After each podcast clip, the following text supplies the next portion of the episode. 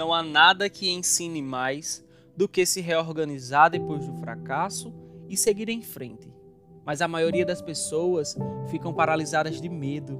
Elas têm tanto medo do fracasso que acabam fracassando. Estão condicionadas demais, acostumadas demais que digam o que devem fazer.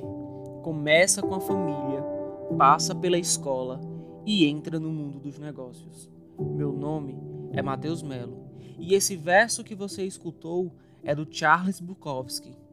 Esse é o meu primeiro podcast, o primeiro episódio da minha lista de tentativas para lidar com um dos meus medos mais ferozes e antigos, o medo do fracasso. E não por acaso, o tema do nosso primeiro episódio não poderia ser diferente, sobre o medo de fracassar. E acredito eu que seja algo muito comum para todos nós. O Opinei, mais do que um podcast para contar histórias, trazer reflexões, falar de política, de gente, de mundo ou de vida, é uma tentativa minha de enfrentar esse medo. E quando falamos em fracasso, a primeira coisa que vem à nossa cabeça são alguns questionamentos. E se as pessoas não gostarem? E se as pessoas acharem ridículo? E se eu passar vergonha? E se eu não conseguir? E se eu decepcionar os meus pais ou os meus amigos? Nós temos muita dificuldade em falar em fracasso porque ele nos deixa constrangido, ele nos deixa vulnerável. Ninguém gosta de falar que não passou naquela prova que todo mundo torcia para que você passasse. Ninguém gosta de falar que faliu ou que se separou, que aquele negócio que abriu deu errado. A gente esconde os nossos fracassos, as nossas perdas, porque as nossas perdas e os nossos fracassos em muito nos envergonham. E se você me permite te dar um conselho, a única coisa capaz de combater o medo do fracasso é tentar. Tentar e, se for o caso, fracassar. O nosso medo de fracassar é uma junção de sentimentos que alimentamos no nosso subconsciente o medo da vergonha, do constrangimento, o receio de perder o nosso valor enquanto pessoa ou profissional, enquanto filho ou amigo. Quando alguém deixa de nos aplaudir, deixa de aplaudir as nossas vitórias, as nossas conquistas. Nós temos medo de fracassar porque temos medo que as pessoas deixem de gostar de nós, da gente, do nosso trabalho, por simplesmente não termos alcançado aquele objetivo naquele momento. E é aí que entra um outro ponto: o nosso imediatismo. Nós queremos as coisas para ontem, para agora. Não entendemos que tudo tem seu tempo, mas isso é o assunto para um outro episódio. Certo dia, conversando com uma amiga sobre esse projeto, sobre o meu medo de começar, eu recebi dela o seguinte conselho: Mateus, fracassar é um processo importante para as nossas vidas. Se permita tentar e fracassar. As pessoas podem até não te aplaudir naquele momento, mas não vão deixar de gostar de você. Foi aí que eu entendi que, mesmo sem aplausos para afagar o meu ego, o meu valor continuaria o mesmo, continuaria intacto. Eu entendi que toda a nossa ideia de sucesso está estruturada nos aplausos e no reconhecimento de terceiros.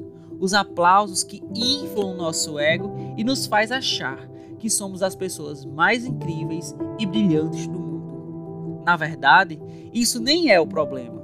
O problema mesmo é quando a gente inverte esse raciocínio e começa a vê-lo pelo avesso.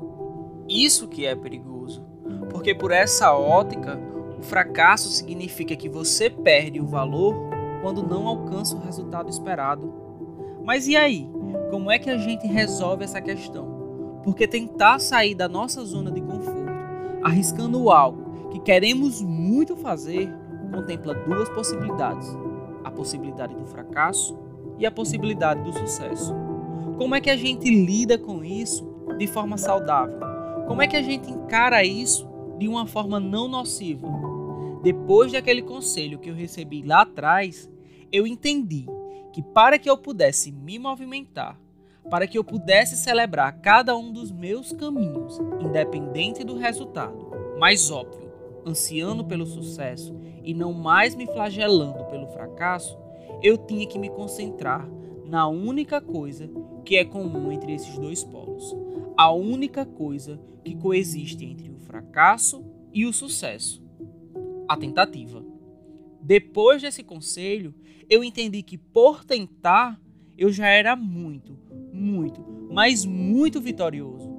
Parece até um clichê, mas quando a gente dimensiona que a vida passa muito rápido, que ela é breve e que o fracasso e o sucesso estão de acordo com um olhar muito individual, a única coisa que nos faz sentido de verdade é a tentativa.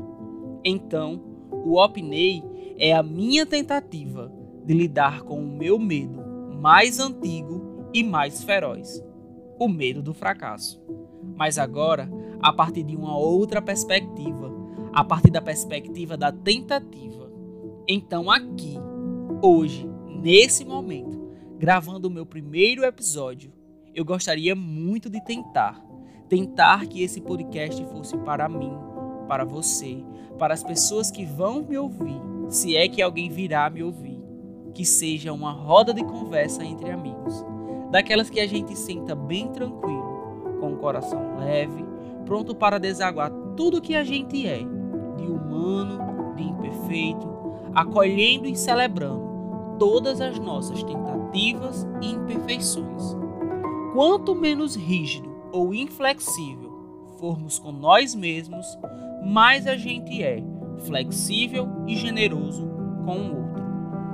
Então, o que eu desejo com esse podcast, que é um projeto novo, mas que já começa falando de fracasso, é que a gente possa acolher todas as nossas imperfeições, os nossos fracassos e crescer. Prometo para os próximos episódios todas as minhas tentativas para que esse lugar vire uma roda de conversa entre amigos, onde a gente possa conversar sobre tudo, acreditando sempre em dias melhores e, claro, sem medo de tentar e dar as nossas opiniões.